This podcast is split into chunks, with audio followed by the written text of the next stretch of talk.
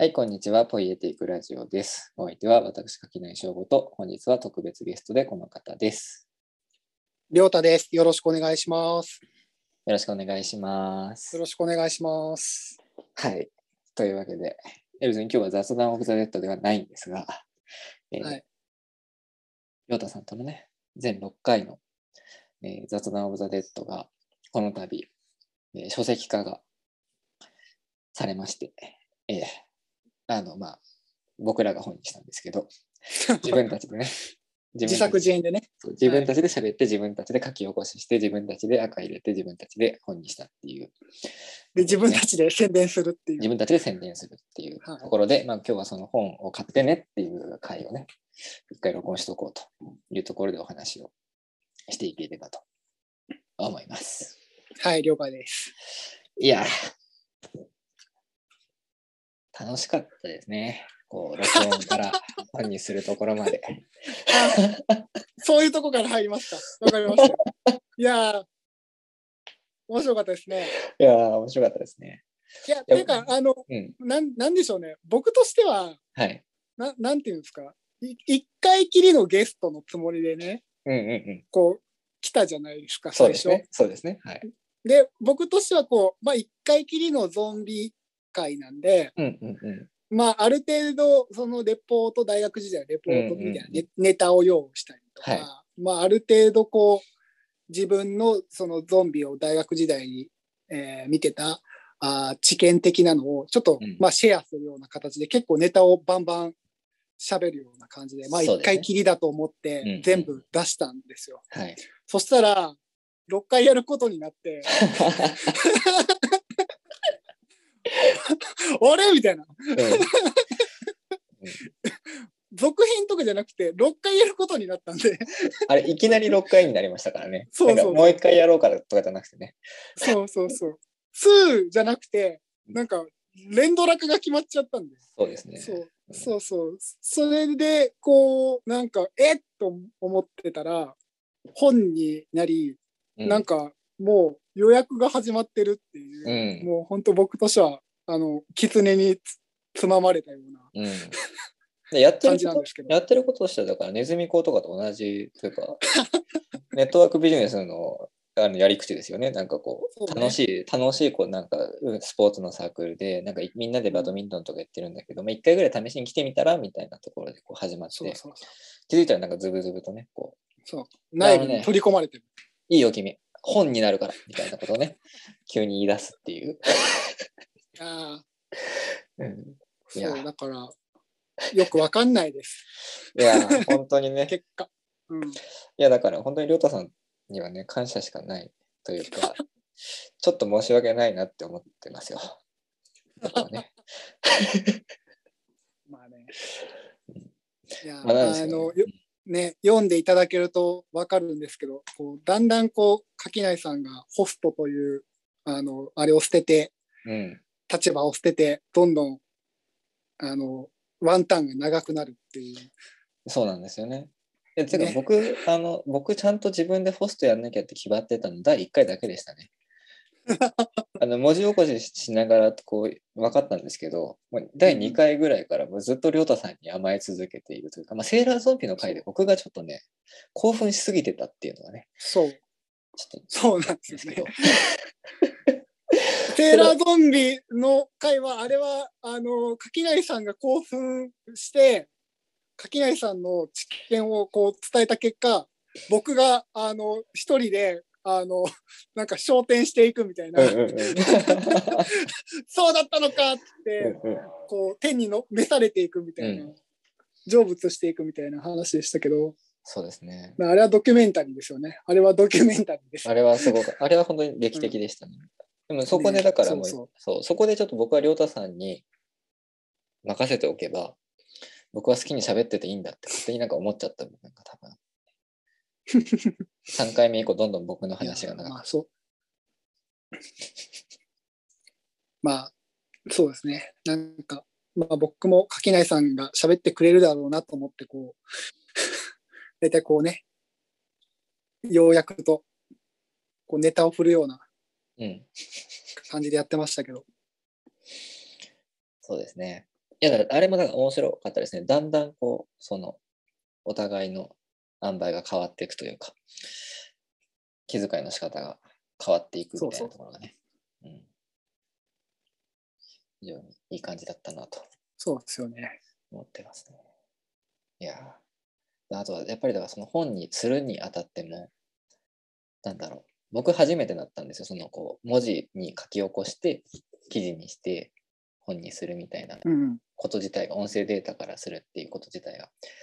でもそこはやっぱりそのこう空知的でもその第1回の本ではちょっとカットしちゃいましたけど空知的でね編集だったりっていうことをすでにされている亮太さんの手腕でもってこう最終的にどんどんこうあの文章がブラッシュアップされていくっていう過程がねあったりしてそれもすごい面白かったんですがうんうん。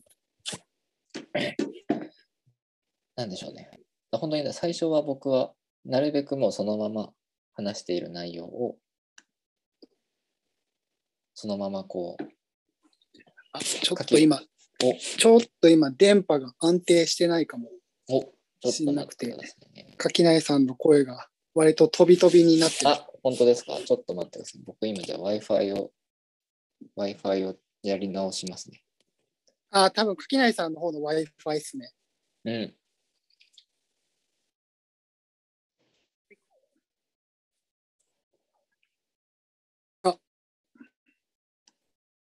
あ、大丈夫かな？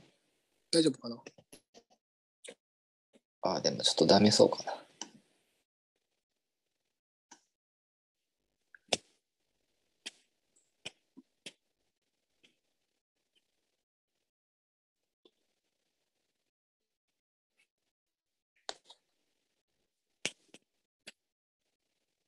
聞こえてますか？亮太さんの方が固まっちゃってんだかあー、でも、ちょっと、おちょっと重いかもしれないですね。なるほど。ちょっとじゃあ、どうすっかな。あー、で、ああ。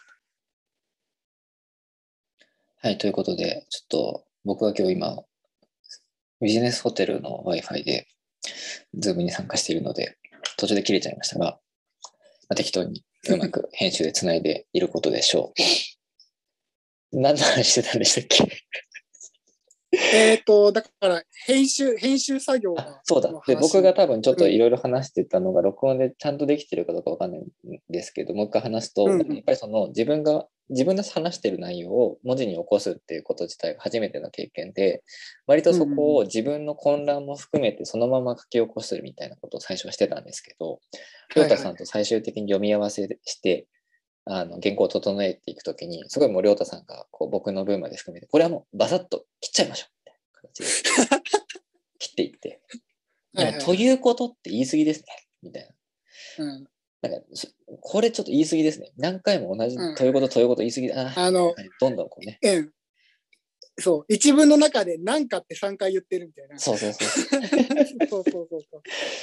そういうのをね、こう、バサッと直していくみたいなところも、こう、うん。一緒にやっていきながら、すごいだから、うん。ああ、これはだからもう、なんか、もういろんな意味で、いろんな文字通りの意味で一人では作れなかったものだなっていうのをすごい思ってですね。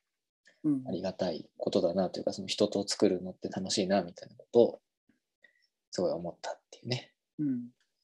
いう感じで、まあ、本作りは楽しかったなっていうのが、まあ、僕のまず素朴な感想でしたね。あーあのーその、多分編集作業で言うと、うん。多分普通の対談本って、えっ、と、んなんか構成する別のライターさんとかがいて、そうですね。うん。文字起こしした文章をつないで、で、文意がこう通るように直して、で、うんえっ、と、それを対談として組み合わせてるんですけど、うんうん僕らの今回の雑談オブザ・デッドって作りとして、うんまず僕ら二人しかいない状態で、うんあのー自分の発言のチェックを全部自分でやってるんですよ。そうですね。うんうんそうそう。なんで、多分、えっ、と、読んでいただくと、にょち僕は音源での僕の語りに比べると、だいぶ文章内容自体は整理している。うんうん一方で、割と垣内さんはそのままの語り口の方を残そうとしてるみたいなん感じの、文面に多分なってると思うんですよ。多分その第三者が読んだ時にどれぐらいそれが伝わるかわかんないと思うんですけど、うんうんうん。だから、その、なんか語り口が違う人が喋ってるみたいはない。感じになってて、でもこれ結構面白いなと思ってて、うん。うんうん。あのー要するに対談記事とかになった時に第三者がまとめるってことは、うんうん。その話している2社が別々の語りを持っていても、うんうんうん。ある程度その第三者が構成するなるほど、時になるほど。なんとなくトーンが一緒になるというか、はいはいはいはい。うん、ことはも、もちろんそのライターさんはある程度構成する上で、そのそれぞれの語りを残そうとするはずなので、構成する人は。まあ、そこまで如実に、なんか全部が削ぎ落とされるってことはないと思うんですけど、今回の僕らの場合は最終のチェック以外は基本的に自分の発言は自分で整理するみたいな形になってるので、多分文面で見ても僕の喋り、語りと垣内さんの語りのあり方がすごい違うものになってるっていう意味でうんうんは、すごい読んでて面白いものになってるのか読みにくくなってるのかわかんないんですけど、やっぱり誰か構成してる方がいいなってうん。なる可能性はあると思うんですけど、でもそういう意味でも確かに。面白いんじゃないかなというふうには思いますね。それは非常に人っぽいですよね。そのこう、もう全部じ自前で DIY でやっちゃっているからこその、その、それぞれの語りのうんなんか異質さみたいなものがそのままこうパッケージされているかもしれないっていうね。こううんうん、そこはなんか良い、うんうんうん良いものになってるんじゃないのかなっていうのはこうね、手前味噌ですがね、思っているんですが。そうですね。うん。いやそうですねでも、ど、うん、あ、どうぞどうぞ。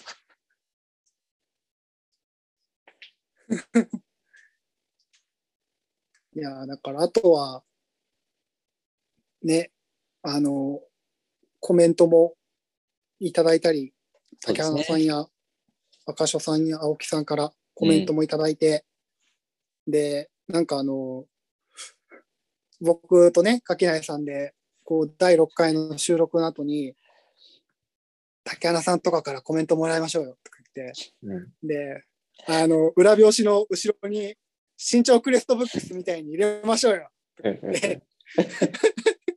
そう、無責任な、無責任な話をしてたら、うん本当にね、ありがたいことに本当にコメントもいただけて、うん、ね、あれがあるだけでも、一冊のグレードが上がりますよね。そうですね。あれは本当嬉しかったですね。うん。それこそその若所さんがランバダに書いてるように、あの、てか、眠るバカって漫画にを引いて書いてるように、ダサイクルっていうものがね、一つこの同人界隈には生じがちだという話があって、まあ、これはその狭い界隈でね、あの、身内を褒め合って。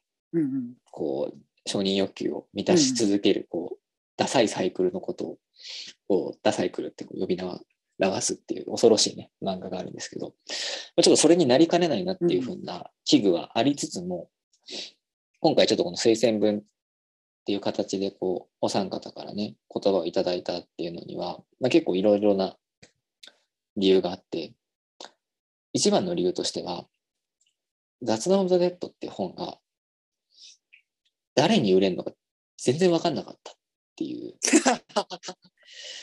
まあね。うん、のがあって、なんかその、なんだろうな、はい。ゾンビの本ですっていう時にゾンビの好きな人にしか買ってもらえないってなると、結構ゾンビ好きからすると怒られるような本だと思ってるんですよ。やっぱり、そはい。の知識も生半可だし、適当なことばっかり言ってるしっていうところで、まあ、なんで、ある意味そのゾンビ好きカルチャー内で評価される本ではないと思うんですけど、ゾンビについてあんまり興味なくても、何かしらその作品について語ったりするの楽しいよねみたいな素朴な喜びが詰まった本だと思うので、単になんかもうね、作品そのものっていうよりは、作品についてワイワイしている人が好きみたいな層にたくさん届きうると思ってるんですね、僕としては。うん。でなんかそういう人にちゃんと届けるためには、多分僕らだけで何かこうそれっぽく言い繕ってもあんまり良くなくてちょっとよよその人からうん。ちゃんと言葉をいただきたいなっていう、うん。そうしないと多分ちょっと僕らだけでは届けられないなっていう気持ちがあって、まあ、ちょっとこういろんな人からうんうんうん。協力をいただいたっていうのがあったんですけど、うん。まあ、とはいえねがっつりとうん。オブ・ザ・デッドとかつけちゃってるし表紙もゾンビなんで。うん、どう届くかなっていうまあね。あるんですけど。そうですね。あの本当にそのね、あのヘビーリスナーとしての竹花さんとうん。ね、反ゾンビ映画の若所さんと、うん、そしてこう斜め上からのこう比喩をしてスパッとした切り口で書いてくれた。青木さんとでもう三者三様のコメントいただいてはい、素晴らしいコメントでした。ね、ありがたいし、より、あの、いいですね。あの、何の本かわからなくなる感じそうですね。そうなんですよ。そより謎の方になりましたね。う、そう。で、面白いことは伝わるみたいなうん、感じになってね、嬉しいですね。そうですね。そう。本当に、ね、誰が買う、買うんだろうって、僕も、ちょっとううん、それがわかんないんだよな。いや、なんかね、こう、そう。そうなんですよ。プルストを読む生活うんうん、と、会社員の哲学っていう本を僕は作ったんですけど、割とそれの正当な、その流れにあるというか、プルストを読む生活はぶっちゃけプルスト読んでないんだけれども、なんか他の作品も含めてやたら楽しく本を読んでいる様が楽しいっていう本になっていると思っていて、なんである意味雑談オブザベッドもゾンビの話そのものの正しさとか正確性とうんか眼蓄みたいなものっていうよりも単純にゾンビについて話してるその楽しそうな感じが楽しいっていう本に多分なってるなっていうのが一つと会社の哲学のように基本的にその専門家ではない。素人たちがうん。素人なりに一生懸命いろいろ考えてみてでその一生懸命作品を読み込むってことはそのまま今の社会っていうものだったりっていうものについても素人考えをであれ何であれ自分のスタンスを表明するっていうことと同義なんだみたいなスタンスがあったりとかっていうところで言うと僕の作品として見るとかなり一つ共通する何かニュアンスはあるだろうなっていうのは思いつつ一番大事なのは僕の本じゃないっていうところだと思うそういうような、こうなんで僕だけで作ったらその同じようなこの延長線上にあっただけの作品になったかもしれないところを、亮太さんと一緒に作って、亮太さんと一緒にお話しさせてもらったことによって、僕の意図してない、ある意味亮太さんの中にあるちょっと、なんていうかな、ちゃんとした感じというか、あの、編集編集者としての目線だったりとか、その正確性をある程度担当なんだ。そうです。ちゃんな何かしら担保しないといけないんじゃないかみたいなところであったりとか、うんまあその各種、はいはい。各種への配慮みたいなところも含めて、それはなんだろう、まあ、りょうたさんのことをうん。その悪い意味で四角四面な真面目な人だって言いたいわけではなくて、割とちゃんと周りの人に配慮できる人が、と一緒に作れたっていうのが、僕はすごいこう、嬉しかったなと思って、そのりょうたさんに、と話すことによって油断して、うん。僕はより一層自分の粗雑さだったりとか嫌なやつな感じとかなんかとにかく失礼なやつである感じとかっていうのがこう前面に出てしまった。と思っていて。うんそこももうなんかねこう読みどころだなというかこう人と作るからこそ逆にその自分のなんだ自己演出しきれない自分の臭みだったりとかが出てきてしまうっていうのはね、ちょっとこう面白いところだったなっていうのは思いますね。そうですね。あの、原稿チェックしてる時もね、うん。こいこいつら失礼だなって言ってましたもんね。本当にも。あの、特にあの、リトルモンスターズの、あの、テイラー・スウィフト周り。うん。あそこに出てくる固有名詞全体にちょっとずつ失礼ですよね。あうん、ちょっとね、もう各方面に失礼でしたね。文字にするとより一層強烈に失礼でしたね。そう、関係ない EXILE にもちょっと失礼でしたね、そうそうそう。とばっちりでしかないってね。そうそう、そうなんですよね。そう。ね、そうなんですよね。うん。そういう意味でも、面白いですようんね。いや、いいものになってるんじゃないのかな。面白いですよねって。思いますよ。いや、でも思いますけどね思いますよ。そうですよ。だからなんかこう、面白い、僕がすごい面白いなと思ったのは、こう宣伝をしていく中で、うん僕は基本的にそのこうセルフボースティングじゃないですけど、うんうん。作った本俺すげえぞ、面白いぞ、こんなすげえもん作ったぜっていうような宣伝の仕方をするんですよ。うんうんで 僕がそういう宣伝をしようとすると、りょうたさんが、いやまあ、うんこの、なんか間違いだらけですし、思い込みで作ってるような本なので、そうそうそう。みたいなことをこう書いて、ちょっとエクスキューズを入れてくれるっていう、このね、歯止めのかけ方がね、絶妙だなと思って。僕はこう、見てて危なっかしいなと思って、危ない危ない危ないぞ。大丈夫かなと思いながら、僕、あれですよ、あのー、Spotify のプレイリストで、あのー雑談オブザ・ゼットのまとめ劇のプレイリストとかも作りましたけど、うんうんうんあれも、その、なんて言うんでしょう。めちゃめちゃ宣伝として作ったっていうよりも、あ一旦検討材料として、うん まこんなもんだからね。うん、これ、これですよ。これですよっていう、その、なんか判断材料としてね、うんうんあの、プレイリストでまとめたんですけど、そこがね、あの、それはね、あの、僕が、僕主導の企画じゃないからっていうのも多分にあるんですけど、ああ、そうですね。うん割となんか知らない間に、そう、知らない間に連れてこられた。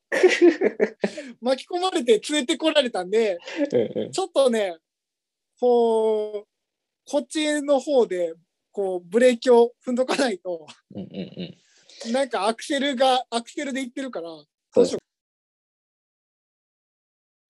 すいませんね、なんとも。あ大丈夫です。戻りました。ありがとうございます。なんで、やっぱりだから、りょうたさんが、そう、あの、気づいたら連れてこられてね、気づいたら6回もやらされて、そう気づいたら本まで作らされて、しかもなんかこう、あの僕の方はろくに自分のところに赤も入れずに、そのままの文章で書き出しやがるから、普通にこう、ほとんど全部の文を、こう、さんが1回目を通して、きちんと整えてみたいなこともさせられてっていうね、ところで、こう、非常にこう巻き込まれた割に負担が大きく、さらに僕がどんどんアクセルを全開にするせいで、めちゃくちゃ売れちゃった場合、その分析を自分も追わなきゃいけないみたいなところで、非常にこう、そう、リスキーな、ねね。立場に追いやられてるっていう。あ感覚としてはあの、アリアスターの映画の主人公ですよね。なんかめっちゃ持ち上げられちゃったっていうね。うん、そう。なんか、俺気づいたらなんかすごい花のドレスを着させられてこう、なんか家が、屋敷が燃えるんだけどみたいな、うんそういう感じにねそうですね。なりつつあるな、なりつつあると困るなっていう、そうですね。ちょっと祭り上げすぎちゃってる感じはね、ありますね、う、そう、そこはね、そこはこの、あの、ちょっと、ね、あの、僕の役割かなといういや、それはそうだと思い判ます。判断ですよ。でも、だからすごい、だからそれがありがたいなというか、りょうたさんがそういうふうにじ、あの、歯止めを聞け聞かせてくれるって思うからこそ、僕もなんかいつも以上にアクセルを踏めるっていうね。あこれは悪循環、ね、やばい。。悪循環。悪循環。ね。りょうたさんが控えめなこと言ってくれるから、あ、りょうたさんがちゃんとエクスキューズしてくれるから、僕はもう、とりあえず吹かしとこう、みたいなね。ところがちょっとあるなって。だから僕は本当にね、予告編ができた時は爆笑しましたよ。はい知らない間に、知らない間に、会社の仕事の合間にツイッターを見たら 予告編ができてたので、うんで、パッて見たら、こう、竹花さんのコメントが、スター・ウォーズよろしく、こう、宇宙で飛び立っていくみたいなそうですね。コメントが流れてて、あの、何も、何も知らずに予告編ができてて、ちょっとね、爆笑しましたよね、あれね。そう。いや本当にね、恐ろしい、恐ろしい人ですよ。もう、暴走してますからね。そうこ僕はもう、あ、やばい人だなっていう。うん。こう、言わずに、言わずに予告編作るし、収録するぞっつってんのに仙台にいるでしょ、今。そうなんですよね。今、ちょっと遠出したくなっちゃって仙台にいます、いや、もう、こ困りますよ。先生、先生困りますよ。本当にね、本当に何やってるんでしょうね。だからあの、多分柿内さんの日記で、あの、なんかやんわりと、あの、良太さんから編集的感性がないみたいなことを言われたみたいな記述がありましたけど、はい。もう感覚的には僕は編集者で柿内さんがもう作家先生っていう感じで、作家先生大暴れをこうどうどうにか 巻き込まれ編集者としてこうやってる感もね若干あるんですけどね。そうですね。本当にもそうね、もうお世話になりっぱなしだなっていうふうに 思ってますよ。そううん、あそのその一方でもうなんかすでにねあの予約が複数店舗で始まってるっていうのを考はいえると、もう僕はもう本当恐ろしいんですけど、えーすごいですね、それはね。そうですね。だからまあ、僕は営業も兼ねているので、しっかりとね、やばい、やばい営業。売っていかないといけない。そう、だからちょこのだ謎の謎のタイミングですけど、今のタイミングで、これがいついつ公開になるかはあんまり決めてないですけど、あの、どこで買えるかというとですね、えーまず、ウェブショップのハブさん、HAB、ぶ HAB で買えますというのと、幕張の本屋ライトハウスさん。あとは学芸大学のサニーボーイブックスさん。ここが都内というか、まあ、関東圏で買えるところになっていて、で、大阪の天王寺スタンダードブックストアさんでも今予約受付中になっております。あとは、奈良東吉野村の、えー施設図書館ルチャリブロでもお取り扱いが決まっております。うんあの推薦コメントをね、くださった青木美奈子さんのがあの市長を務めているね、ルチャリブロでも買えますよというところ。あとは名古屋のオンリーディングさんでも買えますというのが今は決まっております。で、これと、どまあ、同時かな？同時ぐらいに、えー5月の29日、えー東京の文学フリマにて、我々が直接頒布をしますよというところですので、ぜひぜひ皆さんね、買いに来てください。と。うんうん。えっ、と、ブース番号忘れちゃいましたけど、なんだよろしくお願いします。よろしくお願いします。ブース番号えーっと、と、のね、都の、都の都の 78? とか？78かな？都の78です、多分。都の78、零下店赤身。はい。はい。で、売っておりますので。そしてね、あの、単価もね、売っています。あ、はい。あの、僕が八谷喜一という名義で、ペンネームで、えっ、と、短歌を、なんか、ポツポツと作ってきたやつが、たまったものをちょっとまとめた歌集を頒布しますので、よろしければ、ついでにお手に取っていただければと思います。ぜひぜひ。はい。かね、柿内さんからのコメントをいただきまして、はい。ありがたい限りで。初めて、ただ、そのね、コメントうんうん。あ、やった 柿内さんのこう推薦コメントの初めてをね、うん。いただいて、あの、今、あの、そのコメント入りの画像も作って、うんうん。今ね、あの単価用のアカウントのトップページにも固定しておりますんで、あの、単価のね、あの、ブースト、分振りの単価のブースト、違うブースになっちゃうんで、今回その雑談オープデッド基準での出展なんで、なんで、あの、単価クラスターがあまり流入してこない可能性があるんで、うん。ぜひ、あの、雑談オブザ・デッドついでに買っていただけると非常に助かります。そうですね。ちょっとそうなんですよ。あの、評論サブカルチャーのね、棚にいるので、うちょっとその単価とうんは多分ブースとしてはかなり、あの、流通センターの中でね、端と端みたいな感じになっちゃうんじゃないかなっていうのをちょっと思っているので、ちょっと、あの、単価の人がそっちまで、あフラッと足を伸ばすことはなかなかないんじゃないかと思う思いつつ、あの、逆にこれまで単価をあまりね、読んでこなかったような人に逆にこううっかり届いていったりすると嬉しいなとそうですねいうこ。ともね、思います。あの、非常に分かりやすい、分かりやすい単価ばっかり載ってるんで、なんかこう、非常に難しいことが、難しい単価は難しくて、よく分かんないなって自分でもなっちゃうので、非常に読みやすい感じになっていると思います。うん。じゃあ初めての歌集としてもぜひというところで。初めての歌手、すごいな。それはちょっと荷が重いな。岡本真帆さんの浅草水上バスター浅草行きを買ってください。初めての単価は。初めてはね、じゃあそちらを初めては。水上バス浅草駅を買っていただいて、まだそう2つ目、二三冊目でね、2冊なんか、あこういうのもあるんだなっていうところでね、買っていただけるといいな。そうですね。はい。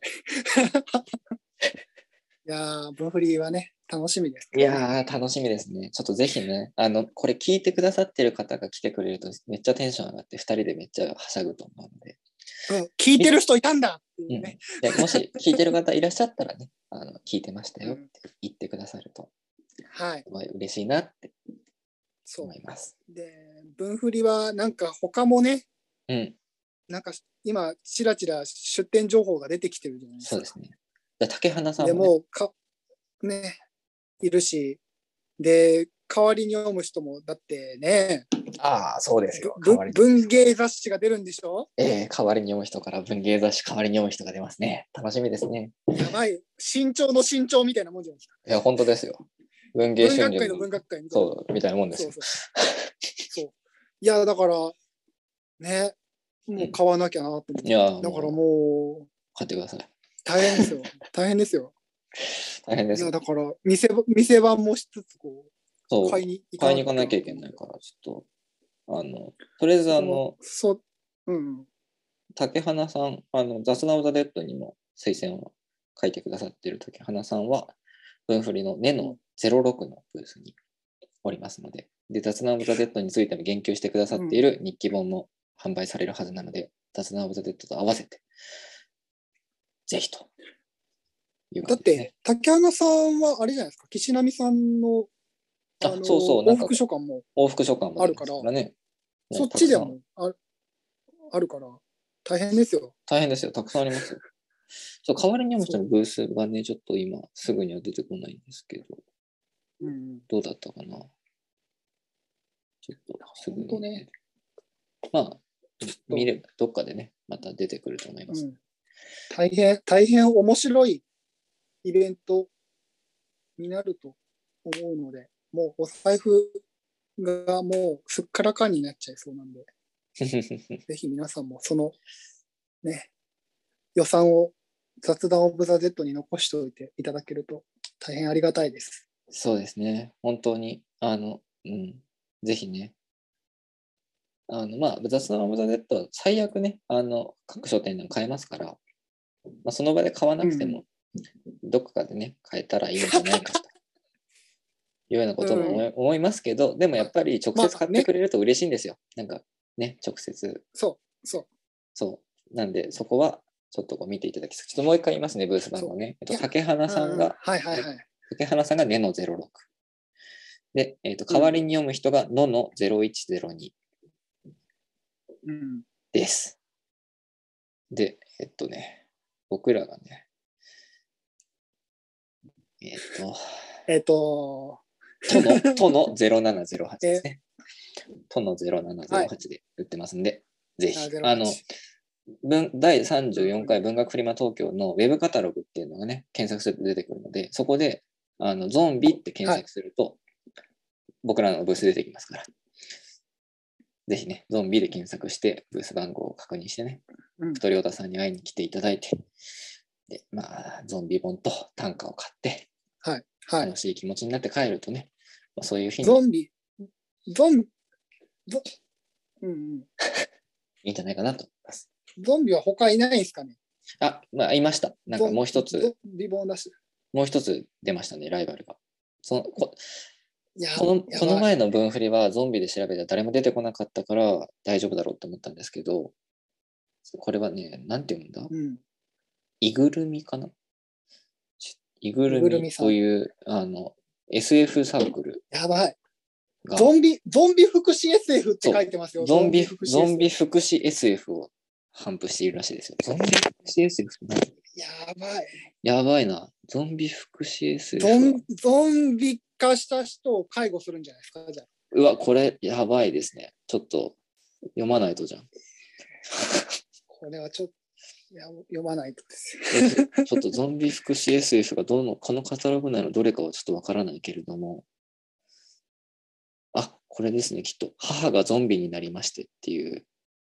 ああ、いいですね。はい。あの、これ、いぐるみさん。逆逆転マギーだ。はい。これはブース、かの24なんですけど、ゾンビパニックのその後を描く。世界的ゾンビ災禍から10年。再び日常を取り戻した日本だったが、ゾンビウイルスの感染は今もまだ続いていた。主人公のユウスケは母がゾンビになったという告知、需要、そして社会からの偏見に苦心しながらも、母と二人暮らしを続けていく。非コメディにて誰もが軽度ゾンビ症となり、認知機能低下が起こりうる日本社会を描きます。日本が直面する危機とゾンビ支援を掛け合わせたハードサイエンス、あハード社会福祉作品。社会と福祉で SF 作品だそうです。めっちゃ面白そうだな。だから、親子逆転マギーで。そうです、ね。親子逆転マギー。やばい。これは、やばい。これはちょっと買いに行読まないって、これ買いに行って僕らの方の宣伝しないとな。ブースやに。ばいですはい。イグね。ル。厄介な人が来たなって思われちゃいます。いやもう最悪、最悪だなっていう感じで言われちゃうかもしれない。で僕らとしては。僕らとしてはこれ押さないといけないですね。このもう自分たちの告知のポッドキャストだって言いながら、こう、普通にね、分振りの買い物リストの列挙みたいになってますからね。そうそうそう。そう。いや、でもね、分振りでも買っていただいて、ただ、あの僕らがだらだら喋ってるのが本屋さんの収益になるっていうのも、いや、本当にまあ熱いんで。熱いですね。うん、あ、そうだ。で、ああの、のねそう。予約なりしていただけた人にはね、特別音源で、あの、僕と亮太さんが、ついさっき取り下ろしたね、ゾンビランクが聴けるはい。はずですので、それもね、楽しみにっていうところなんですけど、これどうしましょうね。ここで打ち合わせするあれじゃないんですけど、分振りで買ってくださった方にも聞いてもらえるようにしますかね。悩ましいです聞いてもらえた方がいいんじゃないですか。じゃあいいいですね。じゃあ、あの予約店舗、今予約受付している店舗で買ってくださった方と、分振りで直接買ってくださった方には、え僕と亮太さんのうんあのボーナストラックが聞ける URL か何かをお渡し、別途でお渡しする予定ですので、ぜひね、そちらもお楽しみに。はい結構いい話ができたんじゃないかなって思いますね。ちょっと僕が仙台のホテルにいたりとか、ズームがなぜか2人でも40分制限がかかっちゃったりとかでね、あの今のこの録音もそうですけど、ぶつ切れになっているから、どうつなげられるかはちょっとまた後で考えなきゃですけど。そう。まあまりにひどかった場合は取り直している可能性もありますよ。そうですね。ちょっとうん。ここまでね、今日、今日2時間ぐらい、亮太さんに時間をいただきながらね、後でまた、いや、すいません、ちょっとうんダメでしたわっていうね、可能性がありますから。いや思いつきで仙台なんか行くからだよ。いや、本当にね、なんか、思いつきで仙台いるからですよ。グーの音も出ない。なんで仙台？まあね、そのあたりもね、どうなるかはそうですね。お楽しみで。お楽しみですね。こんなところですよ。だからまあね、あの楽しい本になっていますので、ぜひね、買っていただきたいということをはい思いつつですが、なんかもうちょっとここにアピールポイントあるぞとかってあります？もう大丈夫ですか？まあ、とりあえず文学フリマ、ぜひお越しくださいっていのそうですねまあ、あとは、ポッドキャストがね、もう過去回全部聞けるので、そうですね。前書き、後書き以外はうん全部、あのポッドキャストで聞ける内容なので、あの内容気になった方はぜひ、あのう過去回をちょっと辿って聞いていただいて、どんな感じの本かなっていうのは、うん。あーわかるかなと思うんで、チェックしていただければなと思いますね。は。はいあと、じゃあちょっとさっき、あの、切れちゃったところで話してたかもしれないんですけど、やっぱりその、うんなんていうのかな。あの、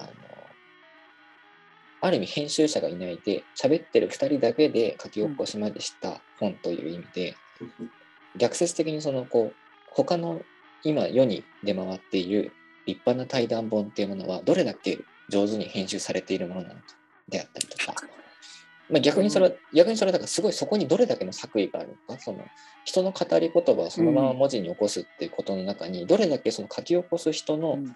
作為っていうものが、うん。あの不可避にあの含まれてしまうものなのかみたいなこともあのよくわかる本になってると思うので、なんかそういうその編集ってどういうことやってるんだろうなとか人の言葉をあの書き起こしたりとかかか書いていくことってどういうことなんだろうなみたいなことに興味がある人にとっても結構その実作のなんていうのかな荒い実作って一番ヒントになったりするじゃないですか。